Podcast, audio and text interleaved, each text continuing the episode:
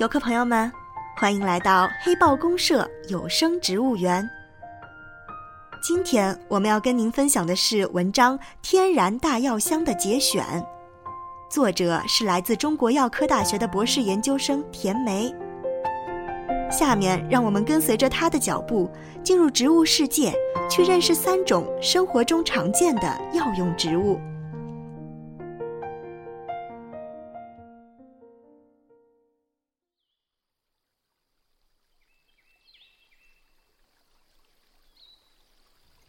去中药店里买药的时候，你会看到成排的抽屉里装着干的、扁的、颜色各异的药材，颇有一丝神秘感。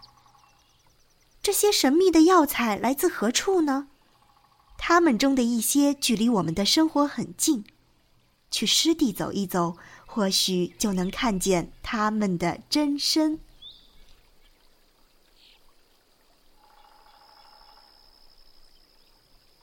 芡实，荆棘里的补品。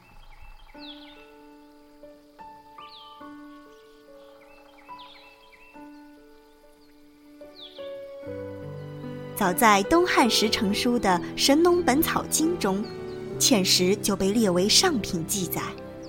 书中说它能令耳目聪明，是滋补身体的上好药材。甚至还有人把它当作水中人参来追捧。不过功效如何暂且不说，芡实比人参要好吃倒是真的。它富含淀粉，味道清甜，这等美味自然不会被好吃的人放过。在中餐中，甚至还有一个术语“勾芡”。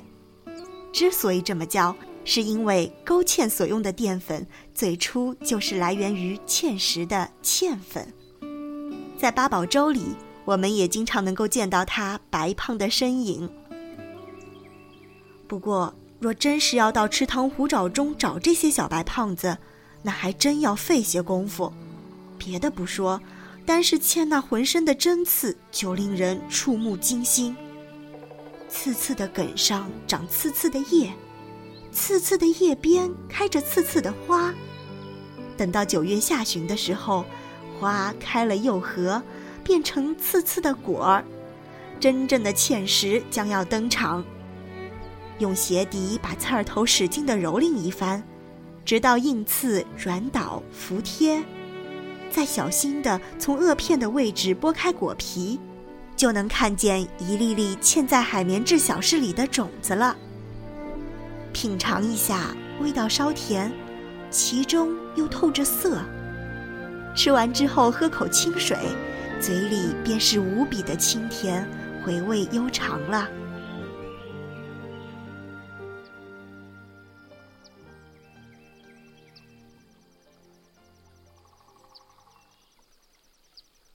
鱼腥草，药食两界腥风尚。要想认识鱼腥草，有一个简单的办法：摘一片叶片，揉碎了，闻味道。仅仅一缕味道入鼻，就足以让人恍然间如同置身于水产市场。一手的鱼腥之气留香许久，知道“鱼腥”二字绝非浪得虚名，从此印象深刻。味道虽然恼人，但鱼腥草全草却都可入药。具有清热解毒、利尿消肿的功效。鱼腥草大名叫荠菜，一个很雅致的名字。它们大多生活在池塘边、溪畔等阴湿的环境里，有着心形的叶子，下面是稍带紫色的茎，匍匐成一片。春末夏初开花的时候，会有四片白色的花瓣。但这花瓣其实是变异的叶片，花瓣之上小毛刷似的短棒棒才是它秘密的小花。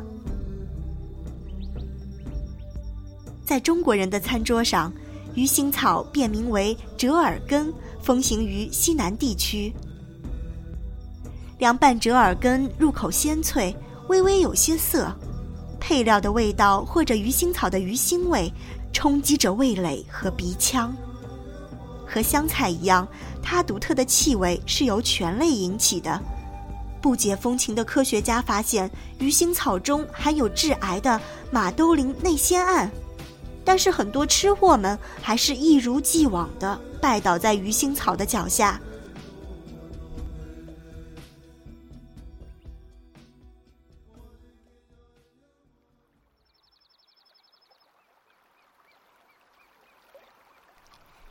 菖蒲，香气袭君。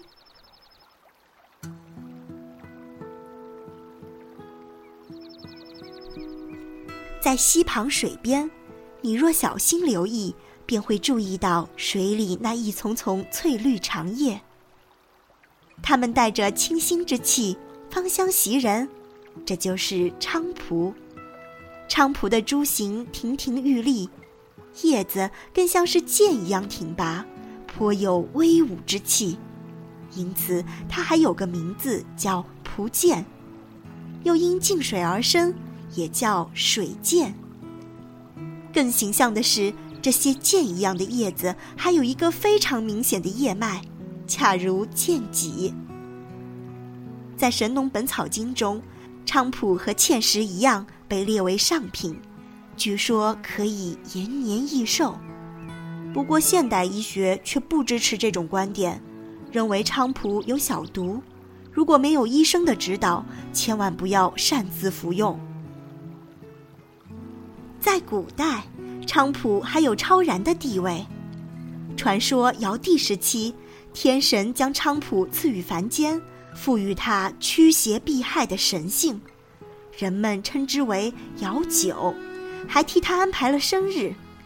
每到农历四月十四的时候，给菖蒲修剪枝叶，供养于书桌庭案之上。随着时代的变迁，这些风俗早已消匿，只有每年的端午节，菖蒲才会拾起存在感，和艾蒿一起以配角的身份出现在门楣上，承载着人们防疫驱邪的美好愿望，为热闹的节日增添一缕药香。